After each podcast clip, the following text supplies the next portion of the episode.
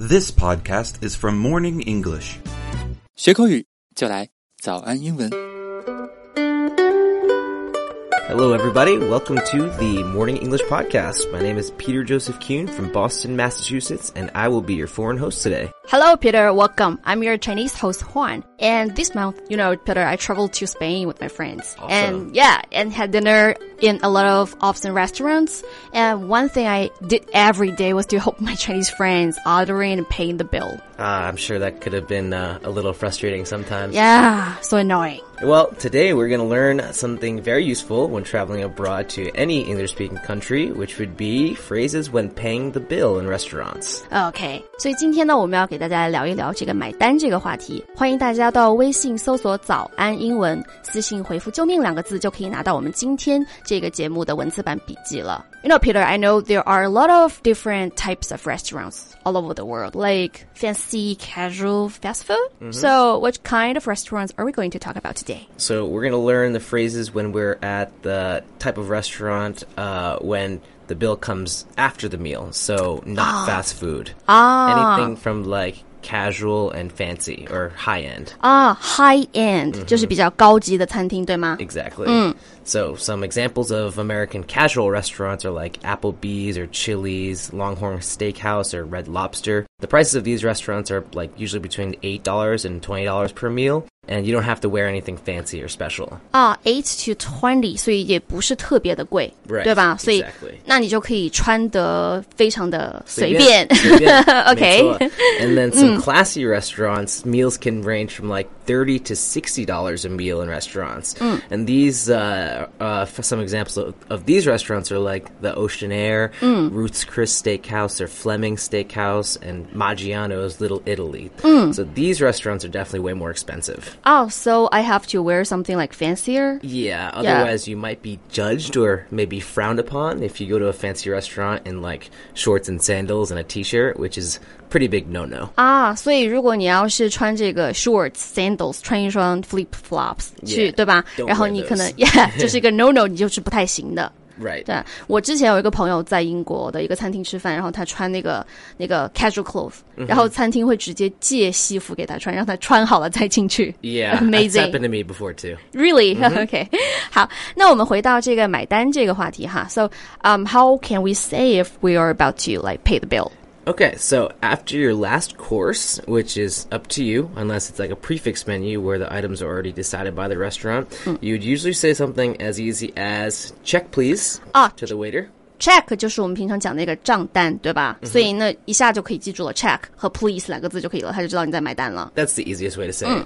Um, this is like if you're in a rush. However, usually the waiter, if the waiter is good and kind of pick up on your body language, he or she will know automatically to bring you the check, or he or she will say, "Would you like me to bring your check?" 啊，这个是这个服务员特别有眼力劲儿的这种情况，所以你就不用对他说什么，然后他自己就会过来，就会问你，对吧？就是嗯、要买单吗？Would you like to？呃、w o u l d you like me to bring you the check？ Exactly. And then there are some other phrases such as, "Can you please bring me the bill or check?" 啊，这种说法的话，感觉就更客气一些，嗯，对吧？然后，哎，我发现就是 in some Western countries, you are always really like polite to other people in the service industry, right? Mm. Absolutely. So I want to point out that's that's a great point. So I want to say that in Western restaurants, you should try your best to avoid shouting "waiter" or Ah, waving fool, your yeah. Mm. hands. Exactly. Yeah, never do that in a Western country.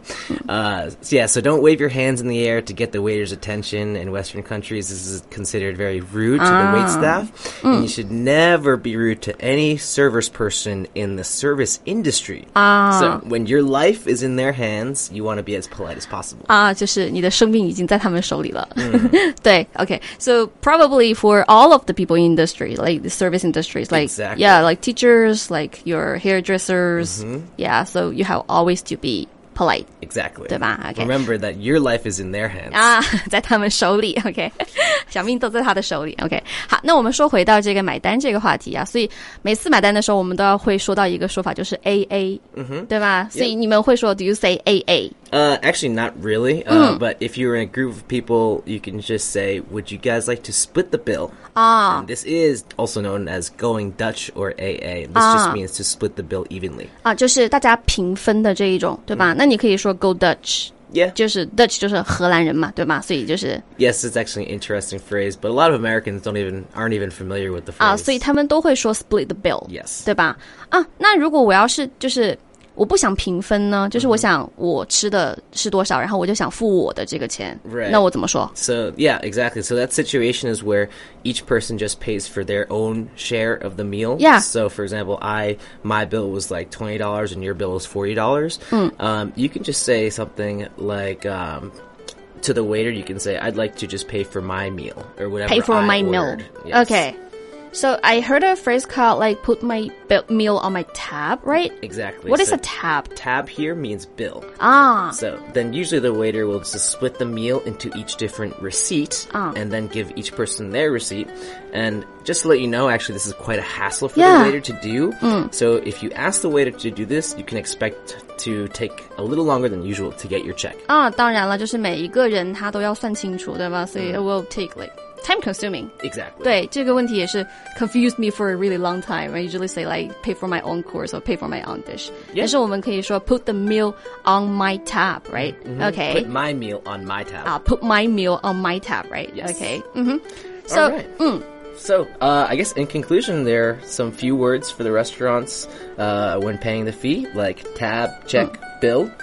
And if you're paying the entire bill yourself, you can say check please or bill please, and then the waiter will bring you the uh, the bill just to you. And if you're splitting the bill evenly, you can ask your friends first, and then tell the waiter um, that you would like to split the bill evenly. 啊，是的，so so much for today's show and thank you Peter。所以也欢迎大家到微信搜索“早安英文”，并且私信回复“救命”两个字，那就可以拿到我们今天这一期关于买单的节目的文字版的笔记啦。 All right, great. See you guys next time on the Morning English Podcast. See you, bye.